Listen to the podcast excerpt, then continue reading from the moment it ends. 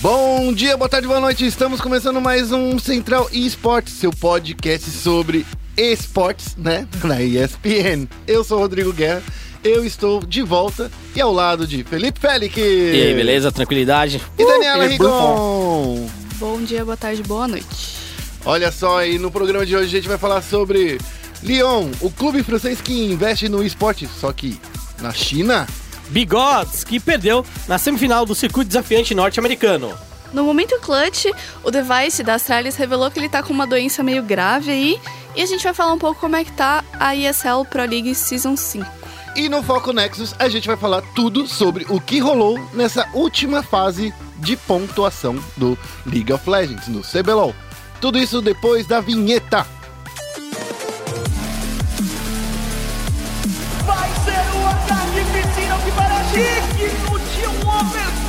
De uma final. E daí?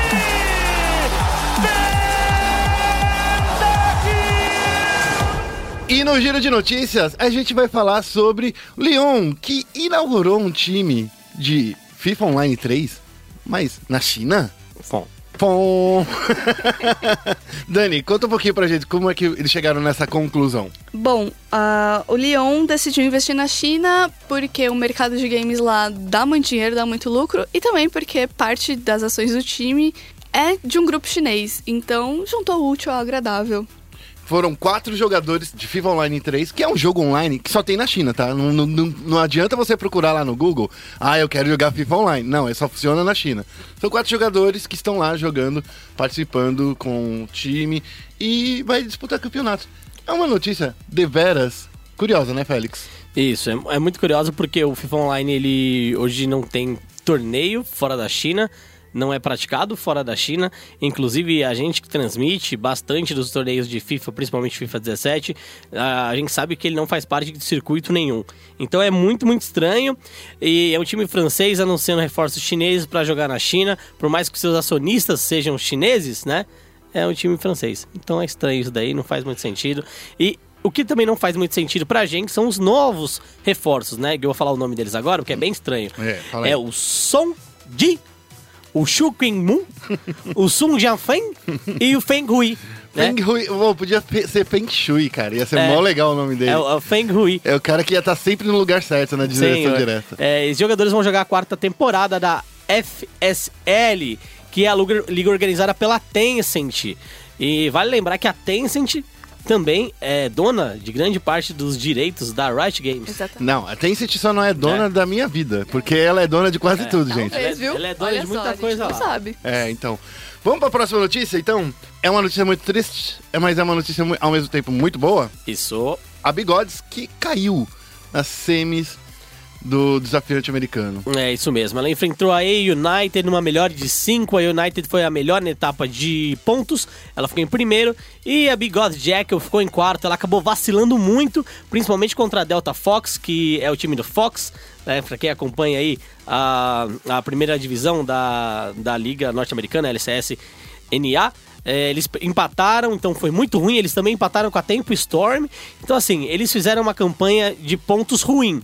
Por isso que eles ficaram em quarto. Senão eles tinham capacidade de terminar em segundo, até em terceiro e pegar um jogo mais fácil. E aí não tem como. A United tem o Fox, que jogou na, na Europa, né? Jogou na LCS eu- europeia, jogou no Schalke, jogou também na Unicorns of Love. Então é um jogador muito experiente. E tem o, o Jungler também, que jogou no Schalke, jogou na Element. Então é um time muito preparado. Era o melhor time do circuito desafiante, pra falar a verdade. Por mais que a Gold Coin tenha o Mad Life, a United é um melhor time e eles acabaram perdendo de 3 a 0 A gente conversou com a Bigodes, eles confirmaram que vão continuar no segundo split disputando o desafiante de lá. E se tudo deu certo, porque a gente tá gravando no passado e a gente ainda não recebeu as respostas, a gente fez algumas, uma, uma entrevistinha que tá programada para sair nessa terça-feira. Só que a gente tá gravando isso na segunda. É um dia antes. É, então não dá pra gente saber se a gente publicou ou não. Então, se deu certo, tá aí no ar, a gente coloca um link aqui na matéria. E agora a gente vai pro Momento Clutch pra falar sobre tudo que aconteceu no Counter-Strike. Okay, team, follow my command. E no Momento Clutch a gente vai falar sobre Device, que tá passando por uma dificuldade. A estrela da Astralis. É, o device que sempre quando a Astralis joga, Ele é um grande problema para os times adversários, ele sempre carreta muito bem, joga muito bem. E aí, ele tá com um probleminha que ele vai passar por uma cirurgia, certo, Dani? Então, na verdade, ele falou que ele tá com a hérnia de hiato, né? No Twitter dele, e ele disse que pode ser resolvido via uma cirurgia, mas que ele tá considerando as opções aí, porque a gente sabe, cirurgia não é uma coisa simples, tem tempo de recuperação e tudo mais. Porém, é, se ele também continuar com problema, com, com a doença, é ruim porque também causa mais problemas ainda, problemas estomacais.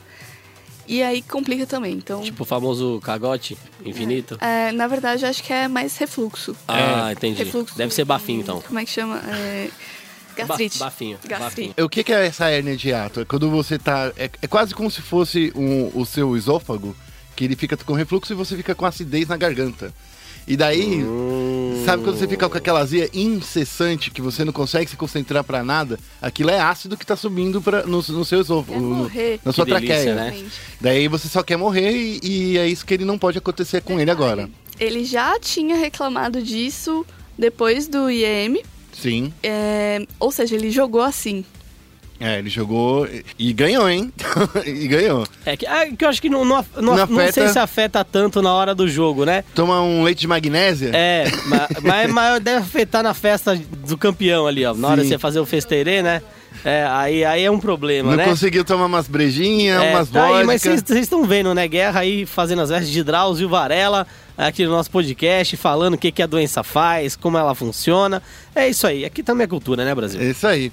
E a gente tem mais alguma coisa aqui no Momento Clutch, Dani? O que, que você vai falar aí da Pro League da SL? Exatamente. é, Não teve tanto campeonato aí no final de semana, porém a ESL Pro League tá rolando, tanto na América do Norte quanto na Europa. Mas a gente vai falar da América do Norte porque é onde estão os times brasileiros. Então, Que é o que importa, então, pra Exatamente. gente. É, então você é muito, muito, muito, muito brasileira.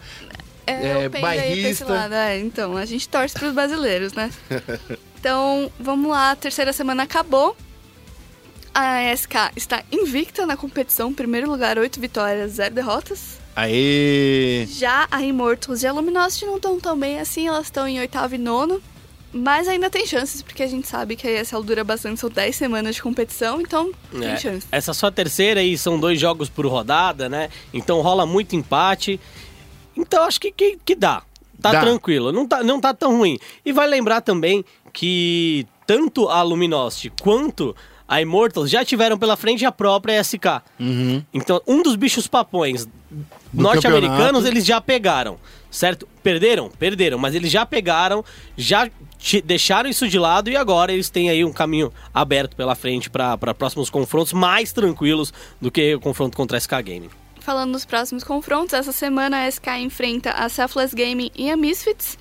A Immortals joga contra a Counter Logic Gaming e a Winter Fox. E a Luminosity pega dois, duas misturas aí, Misfits e Winter Fox também. Só pra vocês ficarem sabendo, é que tem algumas partidas que. algumas semanas que um time pega dois times pra jogar, entendeu? Isso. Então, assim, pra quem tá acompanhando e não conhece direitinho, é assim, tem dias que um time vai enfrentar. Dias não, semanas que um time vai enfrentar duas vezes. Sim.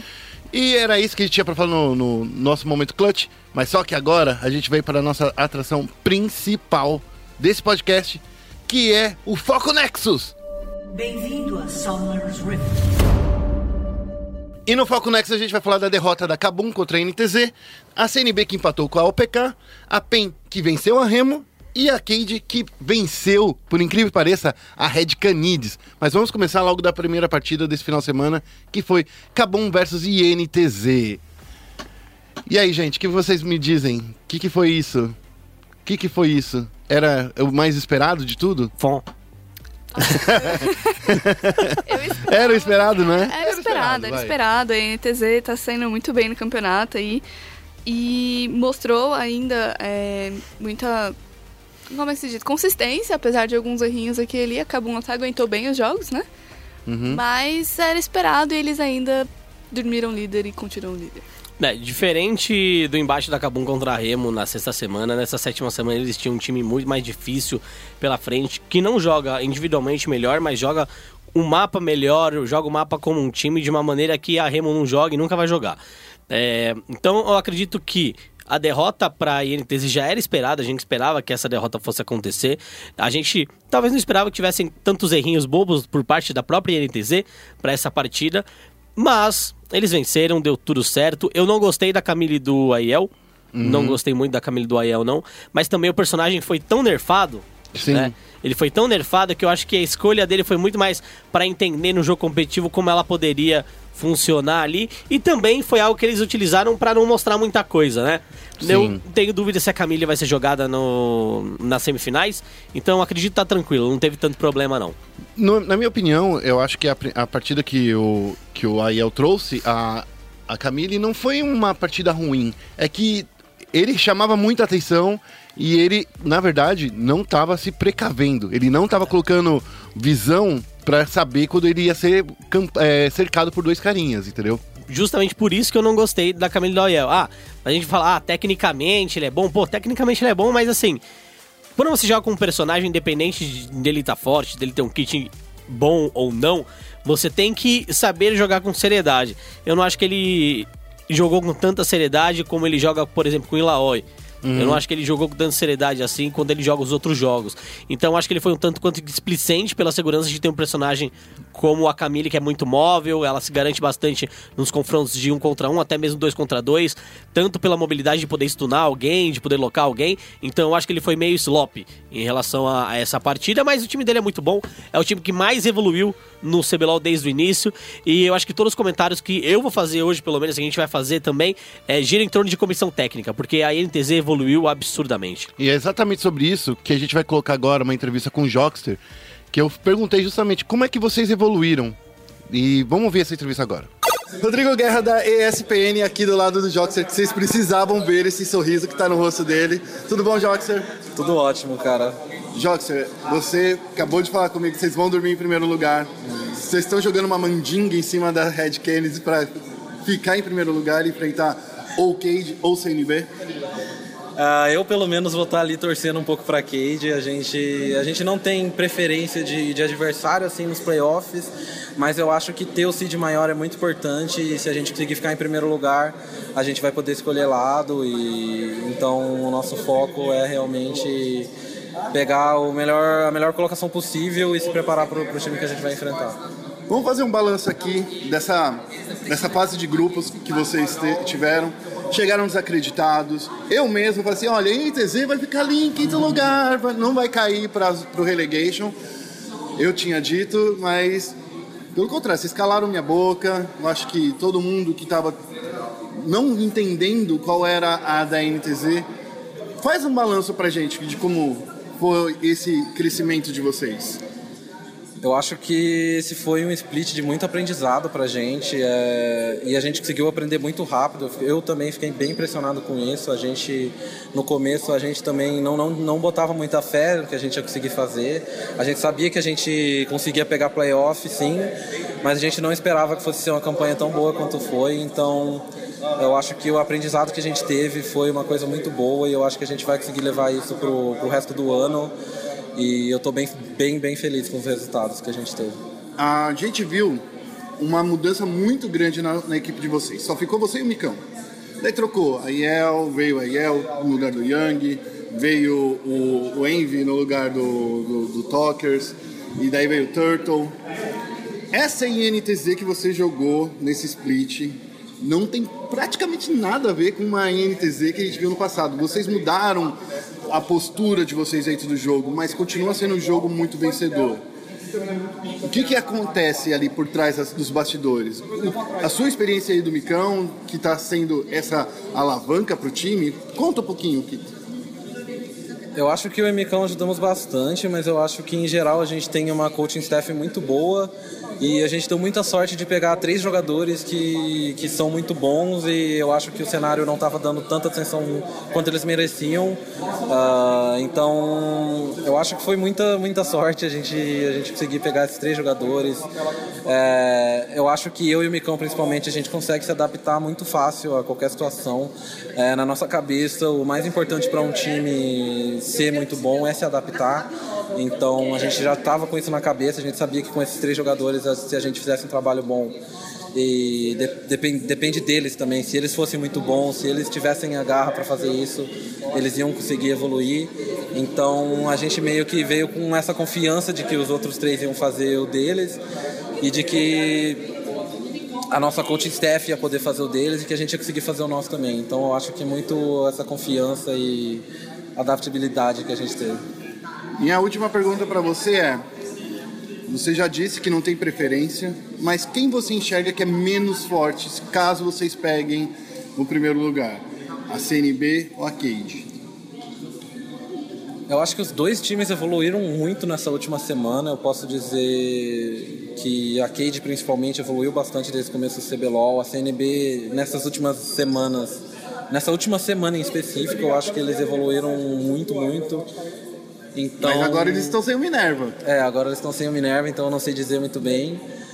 Mas eu acho que seria mais vantajoso para a gente pegar a CNB, porque a gente conhece o estilo de jogo deles e o estilo de jogo deles realmente não bate contra o nosso. Eles têm um estilo de jogo muito agressivo que se não der certo eles ficam meio perdidos. Então a gente, eu acho que a gente é um time que tem essa disciplina para poder parar eles. Então eu acho que a CNB seria um pouco melhor pra gente por causa do, do nosso estilo e do estilo deles. Tá certo, Joxer. Muito obrigado.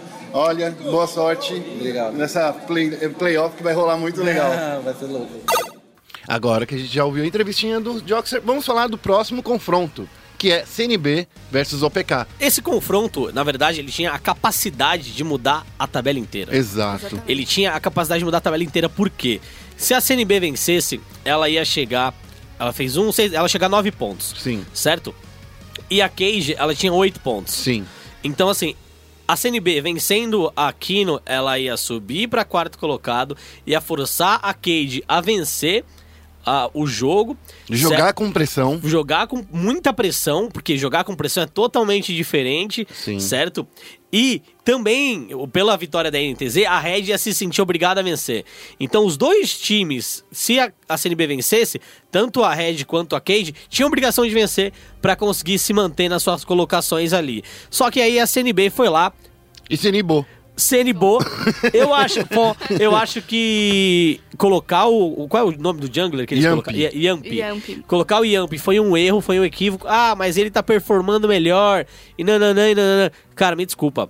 O Yamp, ele morava na Game House com os Né, jogadores? ele, ele já tava fazendo screens. Quanto tempo? Já faz duas semanas que ele estava fazendo screens com Duas os jogadores. semanas. Duas semanas não é desde o início do campeonato. É, então. E a gente vai falar, por exemplo, da PEN, como ela utiliza os reservas na- na- daqui a pouco, mas assim, você coloca um cara pra treinar duas semanas, entendeu? É muita pressão em cima do maluco, ok? E detalhe, o primeiro jogo ele foi até que bem, Entre é, aspas. entre aspas, porque o score dele foi bom, mas na partida em si, desculpa, o cara não fez É, nada. exatamente. A única coisa que ele fez foi roubar o dragão aquele, aquela hora ali, dar umas duas, três kills e pronto. E ainda mais de Kha'Zix, que é super squid, você tem que fazer jogada, é difícil jogar com ele, cara. Não é, É. fácil. A Dani fez uma análise na sexta-feira, horas antes de sair o resultado. Não, da- não, a horas convocação. antes- é, a convocação do Yamp. a convocação do Yamp, que foi muito triste, porque a gente apostava muito no Minerva, porque o que eu imagino, o Minerva ele ia afundar o Ranger. Ele não ia deixar o Ranger jogar. E quando você faz isso, porque o Ranger era a principal ferramenta da OPK em todos os jogos. Porque sem ele, a OPK não ia pra frente. E o Minerva sabe fazer isso muito bem. A gente viu ele, viu ele fazendo isso diversas vezes no campeonato, principalmente contra o Danagorn. É, inclusive, se a gente pegar o score, né, na primeira partida com Graves, o Ranger ficou 3-2-2, na segunda partida com Gragas ele ficou 1-0-8. Então, assim, o Ranger realmente é um dos motores do time da, da Operation Kino. E é, a gente não pode desmerecer a análise que a Dani fez, porque ela foi muito clara e ela pontuou bastante a importância que o Minerva tinha em justamente pressionar o Ranger. Não é porque você troca o Minerva pelo Yamp que essa necessidade deixa de existir. Exatamente. Então eles tinham que pressionar o caçador da Operation Kino. Trocar oito por 80 ou 6 por meia dúzia, independe. Ele Uhum. tinha que jogar da maneira como, a- como a Dani, como a Dani pontuou de maneira muito boa e muito clara. Isso não aconteceu. A primeira partida, honestamente, eu acredito que o Lepe fez um jogo muito bom. Fez. Ah, ele foi aí um principal responsável pela equipe conseguir ganhar as lutas, pela equipe conseguir seguir em frente. Mas, cara, a segunda partida, me desculpa, a segunda partida foi terrível. Foi terrível, assim, a ponto de eu não querer mais assistir, porque eu senti que a CNB, por mais que ele tinha vencido primeiro, não venceu como eles esperavam, e eles meio que entraram tanto quanto desmotivados pra jogar. Não, mas e, e assim, a gente tem que lembrar que o Lep jogou muito bem, mas o Tinoz, ele não jogou nada com o Rise. Com o Rise, que é um campeão muito forte. É, recebeu um, um- um nerfzinho ali, Mas, né? Mas nada assim, que nada, atrapalhe ele. nada que interfira, concordo plenamente. Queria também notar aquela chamada de barão horrorosa. Quer dizer, a o intuito foi bom de Não. Hum. levar com o Rise as pessoas pro barão. O intu- A ideia foi legal, mas a aplicação É. foi péssima. Eles deixaram o barão de bandeja pra outra equipe e foi desesperador de assistir. Meu último comentário sobre esse jogo vai ser justamente sobre essa jogada do Barão. Você não usa o Ultimate do Rise pra você entrar no Barão. Você usa o Ultimate do, do Rise pra sair do Barão. E não pra sair que nem o Joxer fez outra vez, pra sair, tipo, pra fora do pitch, dois passos atrás, entendeu? Você sai para Você usa a Ultimate pra sair pra, pela parede ou pra um lugar muito longe. E é isso que eu acho que, desculpa, num- o, o, o, o Team Knows, ele perdeu o brilho nessa partida. Jogou muito bem de Jace, jogou pra caramba. Inclusive, o dano dele foi o que acredito que levou à vitória. É, mas na- na- até na, na etapa de, de troca, ele que eles estavam trocando de personagem, ele falou: Não, eu vou jogar com o Jace, eu quero o Jace, dá o Jace aí pra mim. É, então, assim, então. Cadê o Jace de fogo? é, É, ele, então. ele, ele se sentiu muito confortável em jogar com o Jace eu acredito que ele não se sentiu tanto com- tão confortável assim em jogar de Ryze, né? Outra coisa que eu quero falar sobre essa temporada da CNB inteirinha é que o Tinoz não jogou nenhuma vez de Split Pusher. Não jogou nenhuma vez de Echo. Ele trouxe duas vezes Thalia, que é um personagem, desculpa, na minha opinião, que não agrega em nada. Terrível. Não agrega em nada. Ele, ele- é, um, é um meta que você tem que jogar pra frente, você tem que jogar aos lados. Você não tem que jogar pra proteger seu time ou pra fechar o time adversário num, num, num pitch, alguma coisa assim. É, re- ressaltando essa observação Guerra, que você fez, é, um outro jogador que também não jogou com Split Pusher nessa primeira, nesse primeiro split foi o Talkers, da, Sim. da Red Canids, certo? E a gente acaba compreendendo por que ele não joga de Split Pusher, e a gente pode até falar mais também disso, mas o Tinoz não faz sentido.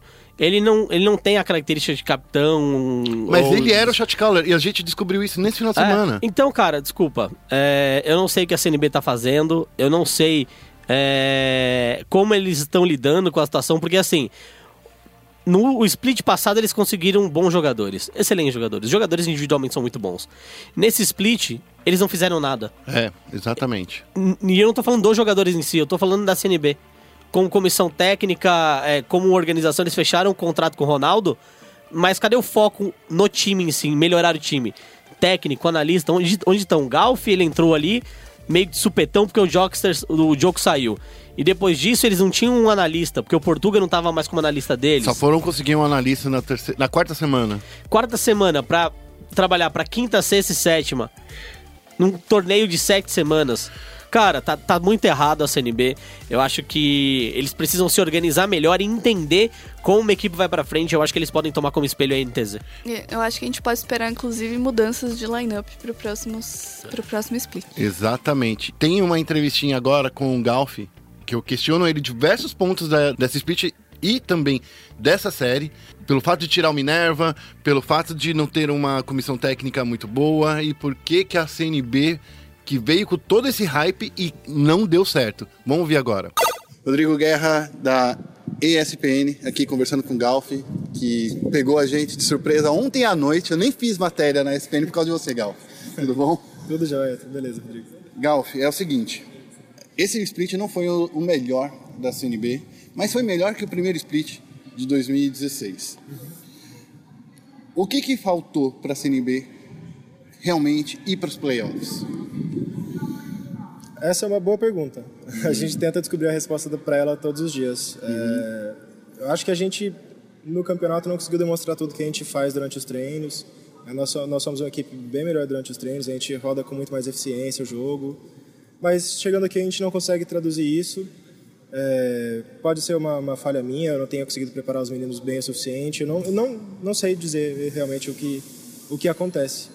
Mas aqui a gente não consegue demonstrar o nosso jogo. É algo que eu tenho que parar e pensar a respeito para tentar identificar aonde é que mora a falha uhum. e onde é que a gente tem que reagir para consertar esse erro para o split que vem. Uma das coisas que eu percebi, é, e talvez você até pode falar melhor sobre isso, é que a gente não viu, por exemplo, a, a, a CNB fazendo jogadas como um 3-1 ou Tinoz jogando com um eco, que é um pique bem forte, que é que faz diferença. A gente vê isso principalmente nos principais times uhum. acontecendo. O que está acontecendo? Por que, que não foi usada esse tipo de jogada? Por que, que a CNB deixou um, uma formação que é muito conhecida no mundo inteiro e não foi utilizada aqui? Na verdade, o Team joga esses campeões. O próprio Raiz é um exemplo de um campeão do mid que pode ir para a side lane, que pode pressionar a side lane. Acho que a gente não estava preso em um estilo. A gente só estava jogando o estilo que a gente julgava ser melhor pra gente. Uhum. Que a gente tinha os melhores resultados em treino com eles. E foi esse estilo que a gente jogou hoje, sabe? Uhum. A, gente uhum. tem, a gente teve resultados excelentes nessa semana de treino com esse estilo de jogo, sabe? Com pressão no começo do jogo, com o time escalando um pouco mais, é, colocando o time em um boneco que pudesse ir para side, que pudesse pressionar a side lane. Mas a gente não conseguiu mostrar aqui no estúdio o que a gente consegue fazer na casa. Basicamente, é, é essa a resposta que eu consigo dar no momento. Eu não sei o que pode mais ter acontecido. A gente vê os dois times no topo da tabela com uma equipe técnica muito boa. Não estou dizendo que é você o problema, tá? A gente está dizendo, por exemplo, analistas de apoio que vêm do exterior ou outra coisa. Você acha que pode ser essa uma das uns insights que você poderia ter de alguém mais focado em observar a forma que a CNB joga e apontar os erros? Sim. Então acho que até a quarta semana, até, até o jogo contra a Red Kennedy, se eu não me engano. Depois do jogo da Red Kennedy, a gente não tinha um analista, eu era a única pessoa da comissão. Então isso atrapalhou um, um pouco sim no começo, mas a gente identificou essa necessidade e a gente trouxe o Lorevis que é o nosso analista. Uhum. E a gente, assim que ele chegou, a gente já teve uma melhora significativa, sabe? A gente conseguia conversar melhor a respeito dos problemas que a gente estava tendo, como resolvê-los, etc. Então a chegada dele ajudou bastante a nossa equipe também. É, talvez tenha sido um pouco tarde buscar a ajuda de, de, alguém de fora, sabe? Tentar montar uma equipe técnica mais completa, porque realmente uma pessoa só para o trabalho é, é, um, é, um, pouco difícil, um pouco complicado. É, mas eu acho que a gente procurou sim montar uma equipe técnica forte. Eu acho que hoje em dia nós somos uma equipe técnica bastante qualificada para lidar com os problemas que aparecem no dia a dia, para preparar os meninos. O, o Alberto também está com a gente, que é o nosso psicólogo. A gente tem uma comissão formada, que eu acho bacana. Só que eu acho que talvez a gente tenha demorado um pouco de, de tempo demais para trazer o analista, para tentar recompor essa, essa equipe técnica. Mas assim, a partir do momento que a gente trouxe o analista, a gente sabe que, que a nossa melhora foi significativa, pelo menos em treinos, etc. É, então, sim, a NTZ e a Red, por exemplo, têm comissões técnicas um pouco mais completas e é algo que a gente também vai buscar ter para o split que vem, para tentar bater de frente com essas equipes que estão no topo da tabela.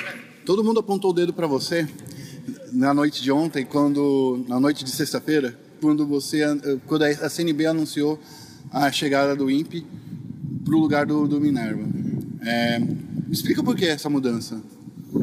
Basicamente pelo estilo de jogo do Yamp. Na verdade. É, é... falo Yamp eu não consigo mudar.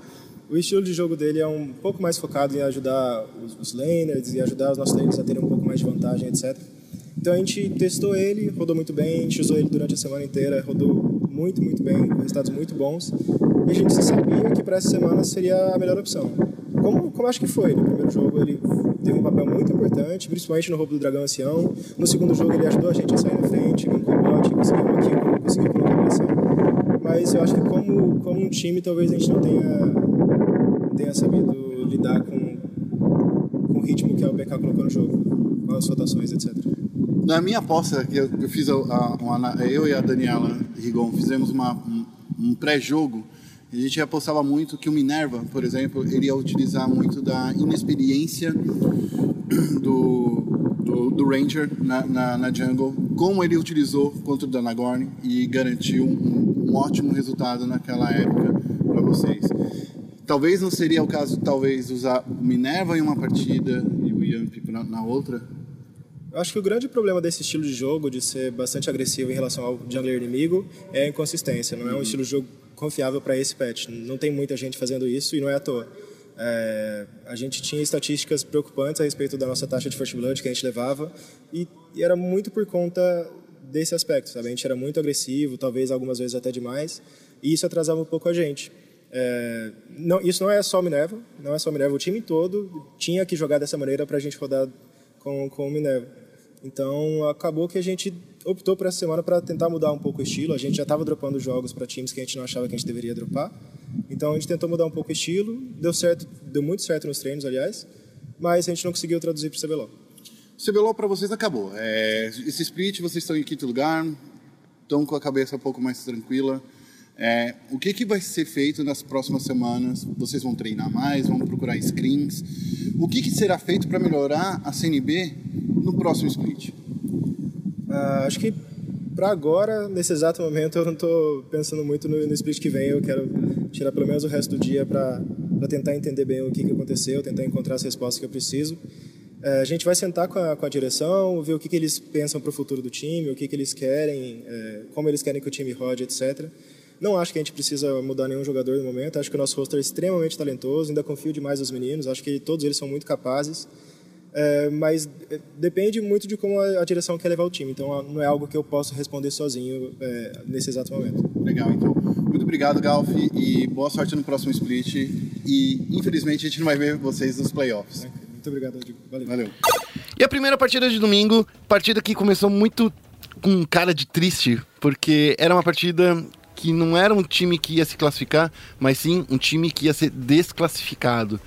É. E esse time foi o Remo Brave. É, foi a Remo, a gente já esperava que isso fosse acontecer, sim. né?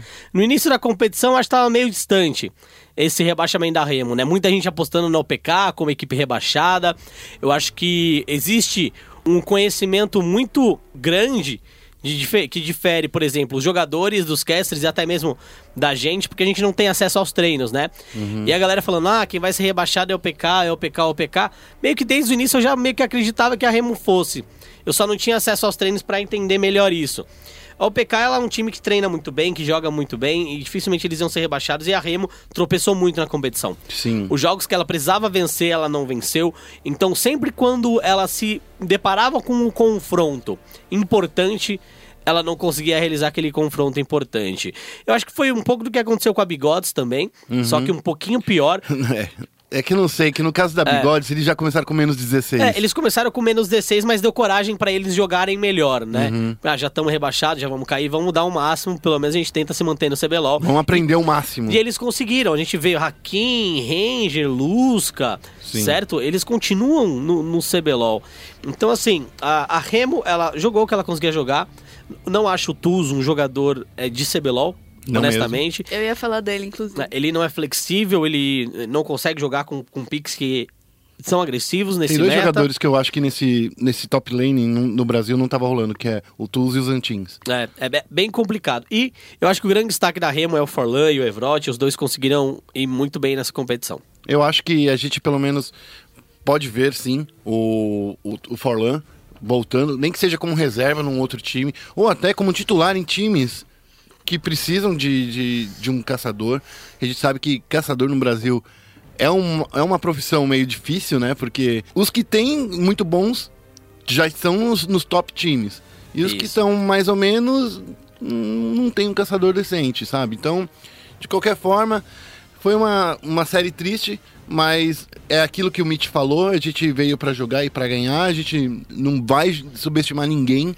E eu acho que a PEN enfrentou a, a, a, a Remo de uma forma honesta, justa, e a gente viu também outra coisa. O primeiro, o primeiro jogo da, da PEN, eles estavam meio cambaleando de novo. Demorou muito para vencer.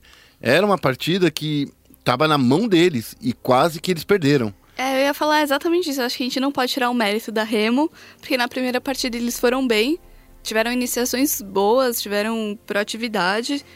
Faltou aí uma entrada melhor do, do Tusk, eu ia falar, que ele tava com a Pop e quase não fez nada. Não, e Pop nesse meta, cara, gente, não, né? Tamo, tamo de novo em 2016? É. É, tri, até a gente concorda junto aqui, né, Dani? Mas é, é válido lembrar também que, por mais que se você olhar o score, você vai falar, pô, mas espera aí, a Remo, ela terminou o jogo melhor em abates e tal. Mas é para você entender que o League of Legends, ele gira em torno de objetivos em nenhum momento a PEN ela ficou atrás em ouro. Não. Em nenhum momento do jogo. Ela sempre ficou à frente em ouro. Por quê? Ela conseguiu levar dragão antes. O dragão é, da montanha ajudou ela muito no início do jogo. Ela começou a fazer os objetivos mais rápido. Então, ela conquistou mais ouro global muito antes da Remo. E a partir desse momento que você tem mais ouro global, você consegue distribuir esse ouro em todas as lanes, você acaba acarretando muito dos objetivos pro seu time e o time adversário fica acuado apenas tentando encaixar uma luta, tentando um abate Fazer um pick-off. fazer um pick-off. Isso, isso realmente aconteceu pra, pra Remo, por isso que os abates da Remo foram superiores. Mas não tem como, né? Quando você tem um time que entende o jogo melhor, tem uma estratégia melhor e vai focar nesses objetivos, esse time provavelmente ele vai sair melhor. Não tem como ele, ele acabar sendo derrotado por um time que só quer saber de kill, kill, kill, teamfight, teamfight, teamfight. É que os abates do Brave não, não iam, não iam pra frente. Eles não. É, só matava viravam- só. Não virava objetivo, então virava só gold e esse gold que no final não virou nada, né? E já na segunda partida a gente viu a entrada do Tai e do, do Hakim que literalmente mudou a forma da PEN jogar. É. Porque a PEN tava jogando de uma maneira muito, digamos assim, comedida, indo só na segurança, sendo que o Tai e o, e o Hakim são os caras do porra louca, cara. É, e, e é até engraçado, foi a primeira vez que os dois reservas entram ao mesmo tempo, entram na mesma partida. Nenhum outro time colocou dois reservas. Nenhum É. outro time jogou com Assim? reservas dessa forma. Concordo. Então, assim, a PEN hoje, ela é um time que eu ainda tenho minhas dúvidas em relação à comissão. Eu não sei quem é o analista deles, por exemplo, como é feito esse trabalho internamente, se é o MIT que faz tudo, se os reservas são os analistas, certo? É, eu não sei como funciona a comissão técnica da PEN, mas toda vez que o Hakim e o Tai entram, eles conseguem executar muito bem. A gente viu uma jogada no início do jogo, foi o First Blood na segunda partida, né? Quando o Tai jogou, que ele matou o Tools, solou o Tools. Ele morreu depois, claro, mas mesmo assim, ele conseguiu uma vantagem pro, pro Mylon, porque a partir do momento que você mata. Você tira o cara da. da, da- da- é, você tira o cara da lane logo no início do jogo, ele gasta o teleporte, por exemplo, pra voltar, ou vai ter que voltar a pé. No profissional, o jogador adversário consegue uma vantagem muito, muito grande. Sim. A gente entrevistou todo mundo da PEN. Todo mundo não, né? Na verdade, a gente entrevistou o Kami, o Túlio, e o Tai e o Hakim. E eu vou colocar aqui a entrevista com o Kami pra gente falar como é que foi esse balanço dessa temporada pra PEN. Vamos ouvir. Rodrigo Guerra da ESPN, aqui conversando com o Kami na última partida da PEN, que enfrentou a Remo. Tudo bom, Kami? Tudo ótimo. Cami, vamos conversar uma coisa. A, a gente viu a PEN nesse campeonato com altos e baixos e em algumas partidas a gente não entende o que acontece com a PEN. É uma fal- falha de comunicação, é o que transparece pra gente. E nessa partida, na primeira partida de hoje, vocês estavam com o jogo na mão, mas não conseguiram levar tão rápido quanto a gente imaginava. Você sabe me dizer o que, que aconteceu nessa primeira partida? Na primeira partida especificamente, a, a gente tomou algumas decisões que a gente não podia ter tomado. A, a- gente cometeu dois erros que normalmente não, não, não podem ser cometidos. A gente tinha vantagem de TP a gente acabou não utilizando essa vantagem de TP e deu um dragão de graça pro outro time. E a gente tomou um dive no bot também, que foi um pouco inesperado porque não era para acontecer naquelas circunstâncias. Isso acabou atrasando um pouco o jogo. Depois disso a gente tomou alguns pick-offs também. Esse tipo de coisa não pode acontecer. Quando acontece, acaba atrasando o jogo. Ah, em alguns momentos a gente sentiu que o jogo estava um pouco fora do nosso controle, mas a gente soube manter a calma e, e conseguiu filtrar a comunicação a ponto de tomar as decisões certas e só levar o jogo depois disso. Mas claro, a gente não pode deixar que esse tipo de coisa se leve até os playoffs. É, e era justamente isso que eu ia falar. É uma, um- uma falha de comunicação ou tudo isso que aconteceu dá para ser corrigido até os playoffs? Vocês vão ter uma semana aí para treinar a mais, né? Dá pra ser corrigido. O segundo jogo eu acho que demonstra que a gente tava com, nas nossas zonas de conforto em questão de composição. O problema do primeiro jogo, eu não gosto muito de me escorar em draft, porque eu acho muito, muito idiota. Ah, por a gente cometeu eu, ah, draft. Eu acho muito errado você ter essa mentalidade. Mas a gente de fato saiu um pouco da nossa zona de conforto da composição do primeiro jogo. Era uma composição que a gente não tava ah, tão treinado ao longo da semana. A gente acabou focando muito em uma coisa só. Ah, eu acho que isso pode ter tido alguns efeitos no sentido de que a gente não soube ah, agir em todos os momentos do jogo e aí a gente acabou ficando perdido na hora do Drago, por exemplo, esse tipo de coisa que aconteceu, mas que a gente vai trabalhar o nosso melhor para não acontecer de novo. Uma coisa que eu reparei é que não dá pra focar em você, né? Não dá pra focar o draft em você, porque você sempre vai ter uma arma na mão, sempre vai ter alguma coisa pra você tirar um coelho da cartola. É, eu posso dizer que você é o cara no mid lane que tem um maior champion pool que tá difícil de fazer aí, é um, te bloquear. É que por muito tempo eu tinha a fama de só jogar de control mage, era só Sim. Victor Oriana. A gente já até conversou sobre Exato. isso. O problema é que naquela época os champions mais fortes eram Victor Oriana e Azir, não tinha o que fazer, não tinha opção. Não podia sair pegando Yasuo contra esses champions que não ia dar bom. Mas, assim, o que precisar eu tô jogando. Não- óbvio que não vou jogar de Camille igual um cara que joga, que tem mais proficiência com o champion. Eu falo pro Mitch, Mitch, eu jogo de qualquer coisa, posso não ter proficiência com tal champion, mas tá- tiver precisando, se for colaborar, se for bom pro draft, igual a gente já fez com Karma, por exemplo, Flex, a gente pode pegar, não tem problema. Acho que o jogador profissional, ele tá a par, tá, tá tem a capacidade de jogar qualquer champion se precisar. Porque não, LoL não é um jogo mecanicamente difícil no sentido de jogar com o champion. São quatro skills, gente. Não é tão complicado. Claro que você vai ter mais afinidade com um ou com o outro, você vai saber jogar melhor, você vai saber os limites e os potenciais do champion. Mas numa situação que você vai dar uma vantagem muito grande pro seu time só de ter aquele champion no draft, tipo, vocês fazem um sacrifício, sabe? Eu acho que isso é, isso é válido, é importante, eu acho que é bacana. Outra coisa que eu percebi dessa série é que vocês não jogaram pensando assim, já estamos classificados. Vocês jogaram muito sério, jogaram e não queriam ceder ponto nenhum para Remo. Que por mais que isso pudesse ajudar eles de alguma forma, é, é esse o mindset que um time profissional tem que ter mesmo? É, a gente veio com a mentalidade de não. Tipo, não, não menosprezar os times. A PEN já tem um histórico ruim contra equipes mais fracas. Geralmente acontecem erros que a gente não, não comete normalmente. De novo, se repetiu no primeiro jogo. A gente cometeu erros que a gente não poderia cometer.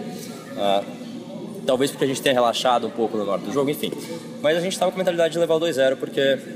Nem, nem pensando no outro time, mas por nós mesmos. Se a gente vai começar a história do playoff, a gente já pode começar ela agora com uma vitória na nossa última série. Minha última pergunta para você é sobre a substituição, que é uma coisa que a PEN mostra realmente que todos os, os jogadores reservas estão ali. Tirando o Juque que ainda não entrou, que é- a gente fica esperando um dia que ele vai a- a- a entrar. É, isso então de, de forma nenhuma incomoda você ou até o mesmo Sertúlio? Não, não incomoda. O pessoal bate muito na tecla de, putz, jogou mal, foi substituído. Não é o caso. Acho que vai ser muito raro a situação que a gente vai chegar, putz, o cara tá jogando mal, vamos trocar ele. E jogar mal não foi o caso que, que aconteceu no seu jogo. Exato. A gente tem, ah, claro que eu não, não vou falar por que que o Mitch troca, obviamente, mas a gente troca com um objetivo, com um propósito. Então, às vezes as trocas são planejadas. Teve uma vez só, acho que acho que não foi. Foi a primeira vez que a gente trocou, não foi planejado. Mas ah, não, é uma competição ruim, não tem um clima ruim por conta disso, sabe? A gente. Claro que as pessoas às vezes vão falar, putz, trocou noob, lixo, reserva e tal. Mas a gente sabe que não é assim, a gente filtra esse tipo de coisa porque a gente está acostumado. Então o pessoal até pergunta, não é estranho você ver o time jogando sem você? Um pouco, mas não tanto porque a gente vê isso nos treinos, então é normal, sabe? Legal, o Cami, muito obrigado e desejo uma ótima sorte para você nos playoffs. Muito obrigado. E a última partida, essa partida, pelo amor de Deus, gente. Cereja do bolo. Caramba, poderia ser mais difícil essa partida? Olha, eu errei o meu palpite. No, Você errou- no desse eu errei meu palpite. Porque claramente ninguém esperava muito que a Cade fosse vencer. Mas eu fico muito feliz com duas coisas. Sim, diga.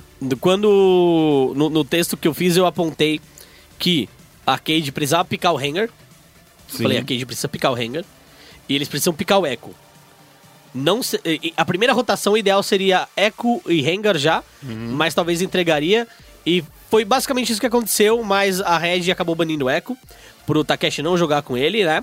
Mas aí o Takeshi pegou a Ari, que também sai muito da rota e evita o confronto individual com o Tokers. E a primeira partida ela foi bem legal porque ela mostrou duas coisas em relação à Red.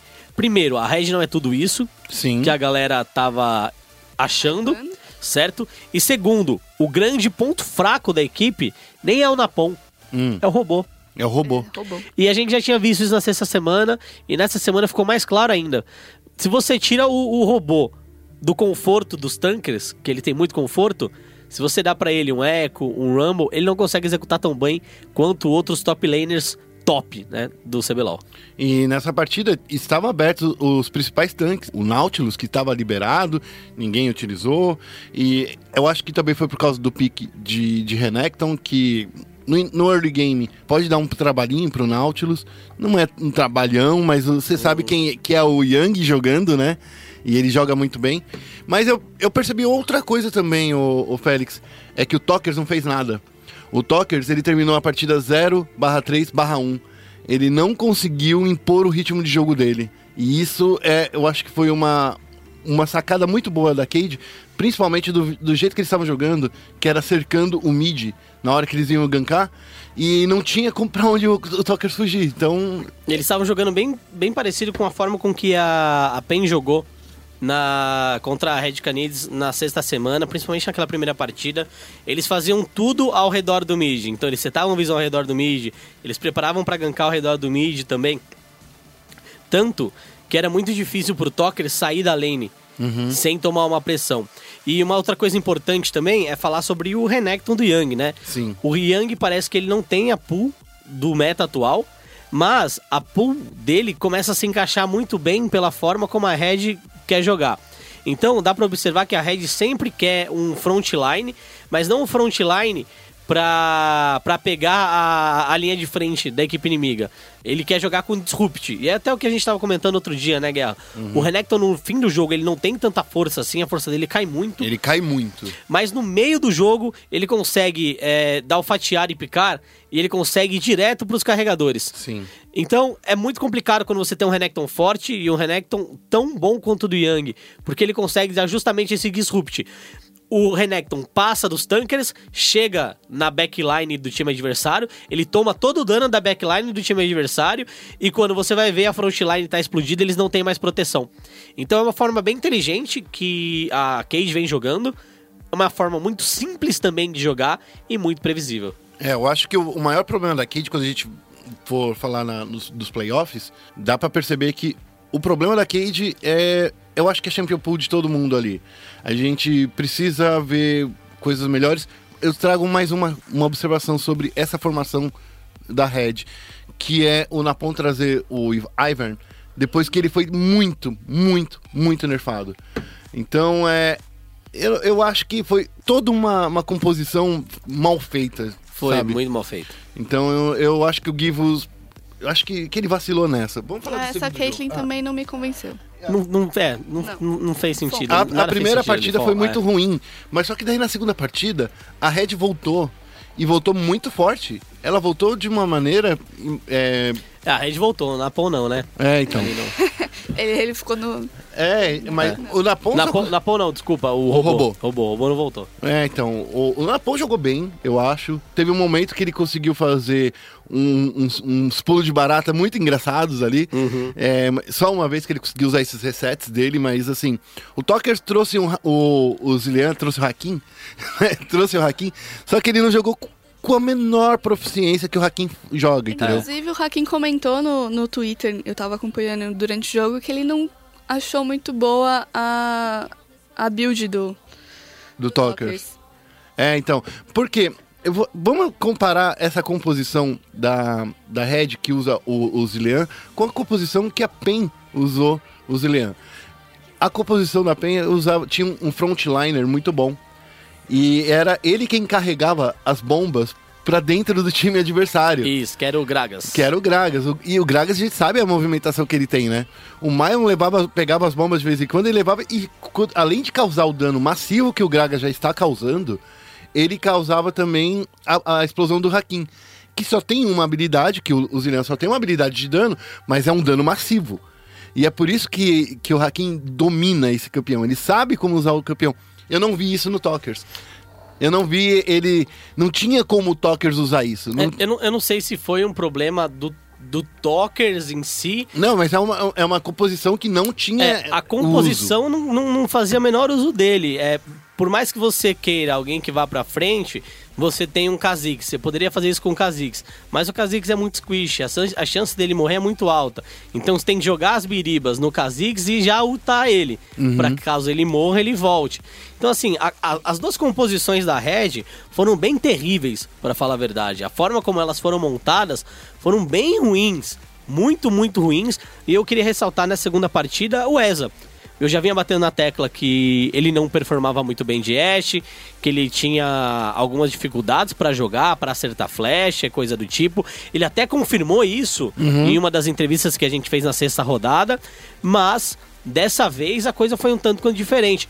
Não só ele jogou muito bem, óbvio, você tem uma Lulu do seu lado, você vai dar mais dano, você tem escudo, você tem um, um controle muito bom ali pra fazer essa Ashe virar. Mas, cara, ele acertou tudo no jogo. Ele acertou tudo. Eu tava comentando com o Guerra antes da gente começar a gravar que tudo que ele não jogou durante o CBLOL, ele jogou nessa partida. Inclusive, no resumo da, do- do- que a- do- dos jogos, né? Eu coloquei a flechada que ele deu no BRTT. Foi É. certeira. E tem uma outra coisa. O Wesley jogou diferente com a Ashe. Sim. Ele não jogou com a Ashe Utility. Ele jogou com a Ashe Damage Dealer. Ele jogou com a Ashe pra causar dano. Então, é uma diferença, mas é o estilo dele. Ele gosta de ser o protagonista. E é o que ele vinha falando. Ele falou, pô, na, semana- na sexta semana, pô, é, é difícil jogar com esses campeões de utilidade porque eu tenho que começar as lutas. Eu sou muito agressivo. Eu tenho que fazer as coisas. Então é muito difícil pra mim ter que me preocupar em colocar a utilidade e não dar o dano que eu quero dar. Então ele sempre, ele realmente, ele fez uma build é, dançarina fantasma. Depois ele foi até para um canhão para aumentar o range dele, né? Eu tô vendo aqui. Então ele fez muito item que além de dar velocidade de ataque, aumentar o DPS, aumentava o range, aumentava o crítico, e é justamente essa build da Ashe dano, né? É, o- é a build antiga da Ashe que a gente via muito no ano passado. É, é muito forte, até porque a composição foi montada pra isso. Se a gente vê do- se a gente vê que tem um Yang, por exemplo, de Gnar, Gnar que é um pique meio ruim É, não, esse meta, concordo, né? concordo. É meio ruim, mas assim, ele foi executado dando medo na equipe inimiga porque todo mundo sabia que era ele que ia pra frente. Era ele quem pra ia cima. iniciar. Era ele que ia iniciar. Então a Cade ela foi inteligente em pensar nessa composição, mas eu não sei se isso é o suficiente pra vencer a INTZ nas semifinais. Concordo com você. Então, eu tô muito feliz em ver a Cage jogando bem. Jogando bem próximo daquilo que a gente imaginava que eles iam Cage- jogar. É, eu, eu, na verdade, imaginava que eles iam jogar isso. Mais nada. É, eu confesso que esse negócio de Dream Team é uma mentira. É uma loucura que inventaram pra hypar esse time e até mesmo botar pressão neles. Eu acredito que esse mito que criou-se em cima do time dos sonhos da Cage é um mito que pressionou muito eles e acabou atrapalhando até o próprio desempenho deles em relação a isso, porque eles estavam sendo muito pressionados. E aí, com a entrada dos psicólogos e tal, que eles não estão desde o início lá, eles entraram no meio da competição, isso mudou o mindset deles, eles ficaram mais tranquilos. A gente tem uma entrevista com o Eza. Eu falei com ele exatamente sobre esse, esse uso da Ashe diferente, esse Eza protagonista, e ele tava tão feliz. É legal. Vamos ouvir essa entrevista agora. Rodrigo Guerra, da ESPN eSports, aqui na cobertura do CBLOL 2017. Eu estou do lado do atirador da Cage, o Eza. E aí, tudo bom, Eza? Tudo bom, né? Bem feliz agora, depois da vitória. Vocês chegaram agora, nessa partida de hoje, já garantidos para o playoff. Mas ainda venceram, e venceram a primeira partida muito bem, mas a segunda, vocês precisaram contar com um deslize da Red para vencer. Que que, como, faz o balanço dessa, dessa rodada pra gente. Ah, por mais que a gente tenha vindo classificado, a gente queria mostrar. é, a gente, na real, queria testar nosso nível é, com os quatro times, porque a gente estava se sentindo bem abaixo do esperado e a gente mesmo a gente estava bem desacreditado. Mas é, a gente queria testar esse nível, como eu falei, mas agora jogando contra a Red, a gente conseguindo ganhar de 2 a 0 acho que os outros times vão ter um pouco de medo da gente nas semifinais. Isso é bom pra gente, porque a gente também é, consegue ganhar uma confiança do, do nosso time e a gente não esperava que ganhasse de 2 a 0 mas conseguimos. Vocês estão numa linha ascendente, vocês estão melhorando, vieram muito mal, ruim mesmo, nem parecia que era o time estrelado que vocês eram no, no- do, do início do split agora ganharam do time, do time que estava na liderança. E pelo outro lado, a Red Kennedy, que era uma surpresa, que vinha muito forte, nos últimos jogos tem caído. Vamos pensar aqui, o que, que rolou? Vocês estão melhorando ou todo mundo se preparou muito bem para vencer da Red? Eu acho que tem os dois casos. Eu acho que estava todos os times se espelhando na Red, já que era o time imba- imbatível do, do Brasil. Mas graças à PEN mostraram muitas fraquezas do time da Red. A PEN conseguiu. Era para ter conseguido ganhar de 2 a 0, mas eles infelizmente empataram. Mas foram dois jogos muito bons e não tá, ninguém estava dando nada pra gente. Então a gente veio de baixo, a gente conseguiu treinar, fazer o treino ser efetivo e bem produtivo e com isso o nosso time agora só tende a melhorar. Todo mundo fala que a PEN mostrou os erros à Red, mas ninguém fala quais eram esses erros. Quais eram esses erros? Os erros é, ficam um pouco mais a critério de jogadores com mais experiência que conseguem ver pequenas vantagens que a time da PEN conseguiu criar. Não é só questão de abates, não é só questão de quem levou torre ou quem fez Baron, que dá para você explorar um time. Então a Red, eles estão jogando meio mal quando eles não estão no controle do jogo. Então isso que a PEN conseguiu fazer é isso que a gente conseguiu fazer também.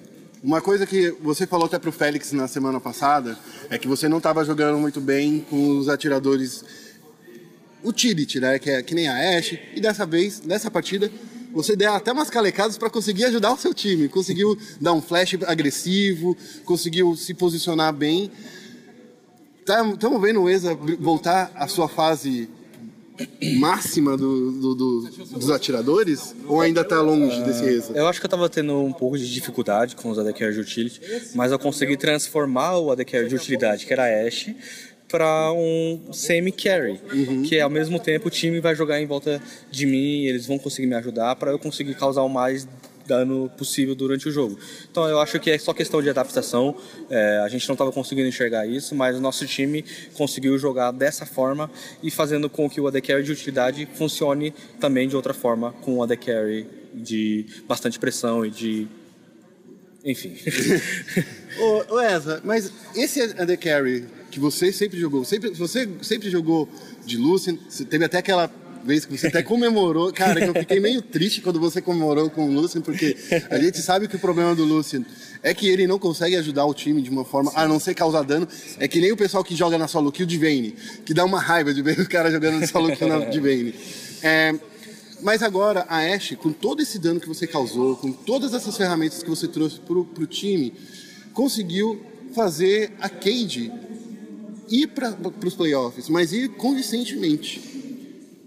Dá para esperar mais disso, então? Você eh, não só a Ashe, mas por exemplo um Jin mais agressivo ou até quem sabe, vamos imaginar uma uma Sivir que, que nem você trouxe né, nas últimas semanas. Eu acho que a gente estava com uma mentalidade meio errada é, do nosso time, de que eu deveria ter jogado de AD com utilidade, é, ajudar o time. Sim, eu preciso ajudar o time por conta do campeão, mas isso não quer dizer que eu é, tenho que jogar mais recuado, eu tenho que givar é, wave, eu tenho que givar posição.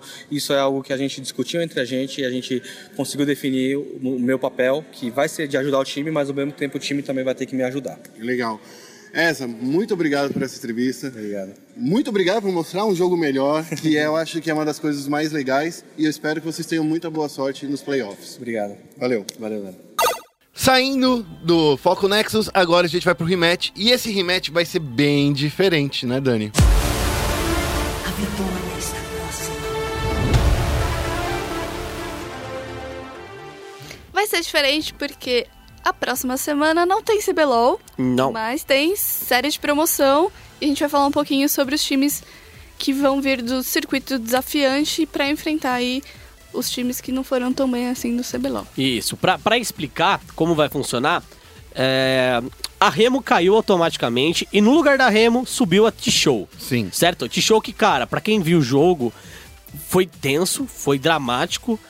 É, eu acho que era cada jogo e um patch diferente, porque demoravam muitos jogos Nossa acontecerem. Senhora. Cara, foi muito complicado assistir o jogo, mas eles ganharam e ganharam de um time que, cara, se não é muito bom individualmente, eles são muito bons no geral, porque é o time da INTZ. Exatamente, eu tenho um comentário sobre isso porque eu fui pro Rio de Janeiro cobrir as semifinais e é o Redbird, que é o suporte da, da NTZ Genesis, Ex-bigode, né? ex-bigodes, me contou que a NTZ Genesis costuma treinar com a NTZ e o, Peter? o Peter. Isso, e o Peter costuma dar aí um help pra eles também quando ele tem tempo. Então é uma equipe que chegou muito mais preparada tecnicamente pro torneio do que as outras. Isso, é uma equipe ameaçadora. E agora é. A T-Show subiu, então a gente tem INTZ Gênesis e quem mais, Guerra? Tem Pro mais um Gaming, time? Pro Gaming, A Pro Gaming, Pro Gaming, que é o time do professor, do Zoão, O time do Goku, OPK. que era o time É do o time OPK. antigo do OPK. Então, assim, moleque, a Pro Gaming. E assim, a- a- a- no momento que nós estamos gravando, estamos gravando na manhã da segunda-feira, então ainda não foi definido quem vai pegar quem. Isso, os times têm que escolher, né? A, a, a, Operation Kino escolhe quem eles Sim. querem pegar, e aí depois a Kabum vai enfrentar o segundo time aí que foi deixado pra eles, né? E é uma pedrada, porque assim, ou você escolhe os seus ex-jogadores, né?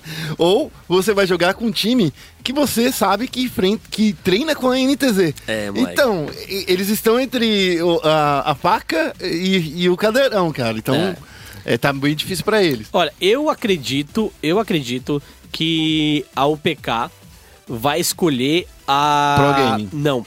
A Eu NTZ? acredito, que ele- eu acredito que a UPK vai escolher a NTZ. Eu acho também porque eu conversei com o Skyer, que era da OPK, e tá na Pro, Gra- na Pro Game, desculpa, e ele deu a entender aí que a saída, né, a separação das equipes não foi lá a coisa mais amigável, Uhum. então eu acho que pode ser um, um fator que a OPK quer evitar numa, num, num confronto. Você É, acha porque- que eles iam vir com sangue no zóio? Um pouquinho. Na verdade, pouquinho. o Skyer falou pra mim, eu falei, ah, vai rolar aí alguma coisinha se vocês forem enfrentar um gostinho aí. Se vocês forem enfrentar o PK, ele falou, sim. Vai ter então um gostinho É, eu, eu, eu acredito que a UPK, se for uma organi- organização inteligente, vai evitar pegar a Pro Gaming, porque a, a Pro Gaming, eu acredito que tem um joguinho um pouquinho melhor no estilo da UPK. O Guerra não acredita, ele tá olhando pra mim tipo, hum. Eu acredito que a Pro Gaming, se for jogar no estilo que o PK joga, a UPK é late game. Ela quer levar pro mid late game, ela quer ir pra frente. Eu acho que a Pro Gaming joga um pouquinho melhor. Se for pegar a INTZ, eles conseguem segurar muito bem o early game e aí eles carretam pro, pro late game. Então acho que a INTZ Genesis é um time que encaixa melhor na equipe da, da UPK. Então, eu, eu justamente acho que não. Eu, eu acredito que, nesse caso, você enfrentar a Pro Gaming, que é uma equipe que tem uma staff, uma coaching staff de menor qualidade que a NTZ, que é uma coisa que nós vem- vamos falando aqui semana após semana, que a NTZ tem o melhor coaching staff do Brasil.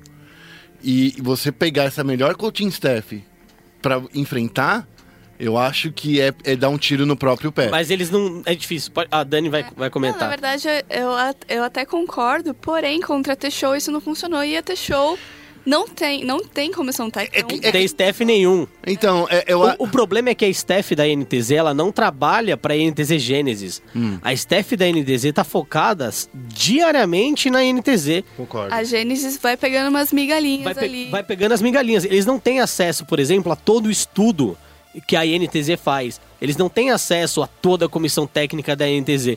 É um negócio, ó, vamos jogar, se der, deu, se não der, não deu. Aí, É óbvio que, como a NTZ agora, ela só joga lá pro dia 25, né? 24, 25. Uhum. Eu acho que eles vão ter um né? apoio ali. Talvez eles tenham um apoio. Mas mesmo assim, é muito complicado, cara. É muito complicado você pegar um time. Em uma semana em uma treinar, né? semana, treinar ele, tentar entender os jogadores.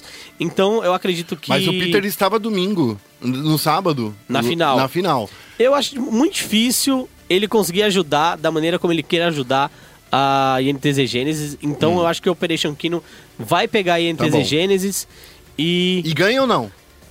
Hum, não sei. É, já, Então, Na verdade, eu acredito que a disputa vai ser difícil, porque assim, a NTZ Genesis jogou muito bem em, em uma circunstância muito ruim, que foi a, a semifinal e a final na, na Pro Arena, porque tiveram vários problemas técnicos que atrasaram jogos, cancelaram jogos, deram remake. O pessoal na primeira semifinal foi sair de lá uma da manhã, então isso é uma E não, situação complicada. e a grande final terminou as duas. É, então é uma situação complicada e eles jogaram bem mesmo nessa situação. Então, É, honestamente, eu acredito que os dois times do circuito desafiante vão vencer. É isso que eu acredito. É isso que você acredita. Inde- Porque independente- depois vão ter que enfrentar a Kabum também. Ao- É. é que tá sem técnico. É, independente do, do match, quem vai escolher quem, eu deposito minhas fichas nos dois times do circuito desafiante. O que Tá ia bom. ser incrível, porque aí ia ser histórico É, primeira vez. pela primeira vez que vai. Que isso e poderia acontecer, né?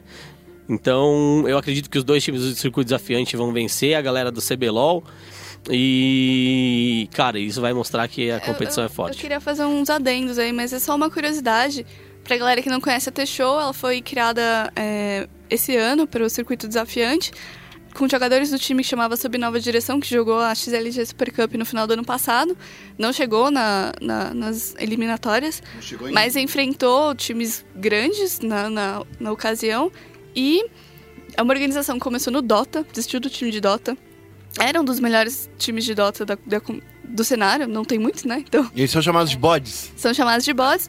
E é o único time que tem reservas mulheres. Olha só. São do desafiante, pelo menos, e talvez chegue aí pro CBLOL também. O que é bem legal, é então bem a Dani tá torcendo duplamente. Torcendo. Desculpa, gente, eu sei que eu não deveria torcer, mas eu fico feliz com isso. E agora a gente vai falar sobre também um pouquinho sobre as semifinais que serão daqui duas semanas. INTZ versus Cage e Pay Game versus Red Canids. A gente não vai falar muito sobre isso porque a gente vai estudar É, um senão vai pouquinho. perder o gostinho, né? É, que senão a gente, e a gente não vai ter papo também no, no- podcast É. semana que vem. Mas só pelo. Quero dizer que eu acredito muito, agora, nesse ponto de vista, que eu vejo uma final entre INTZ versus Pen Game. De novo, Eu prefiro não... Não opinar. Não opinar. Eu não tenho uma opinião formada É, sobre isso. eu ainda... Não eu- assisti. É, eu ainda, eu ainda, na verdade, quero ver melhor o jogo da Red contra a Cade nesse fim de semana, porque quando a gente assiste a primeira vez, você tem uma visão X, a segunda você tem uma outra visão.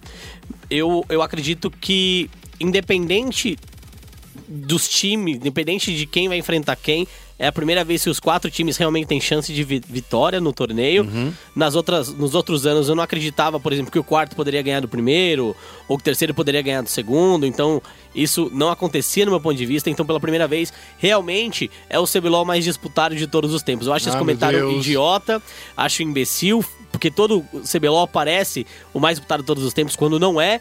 Mas esse, pelo menos, me parece sim que é o mais disputado de todos os tempos, porque os times que estão aqui, eles melhoraram na reta final, principalmente, e alguns caíram na reta final. Então, assim, tá muito complicado ainda saber quem vai pra final, então eu não vou opinar ainda. É, eu também prefiro. Eu acho que vocês dois são cissis. São um bando de franguinhos que não querem apostar com os olhos fechados. Mas tudo bem. Tudo bem, eu vou deixar isso, a gente vai ficando por aqui. Não vou dar te- eh, chance de resposta pra nenhum dos dois, porque eu quero sair na altura e é bom pra vocês. Não, mas é. não dá, não é assim, cara. Não, sem Semifinal chance é de diferente. resposta. É, sempre final é diferente, a gente tem que estudar mais. É como eu disse, só olhando assim é algo que eu vejo. E o Central Esportes vai ficando por aqui. Felipe Félix, fale em nossas redes sociais. No Twitter, arroba ESPN Esportes BR e no Facebook ESPN Esportes BR. Daniela, fala nossa, nosso site. Entre lá em spn.com.br barra esportes. E não esqueça, esporte é esporte e se é esporte, tá na ESPN.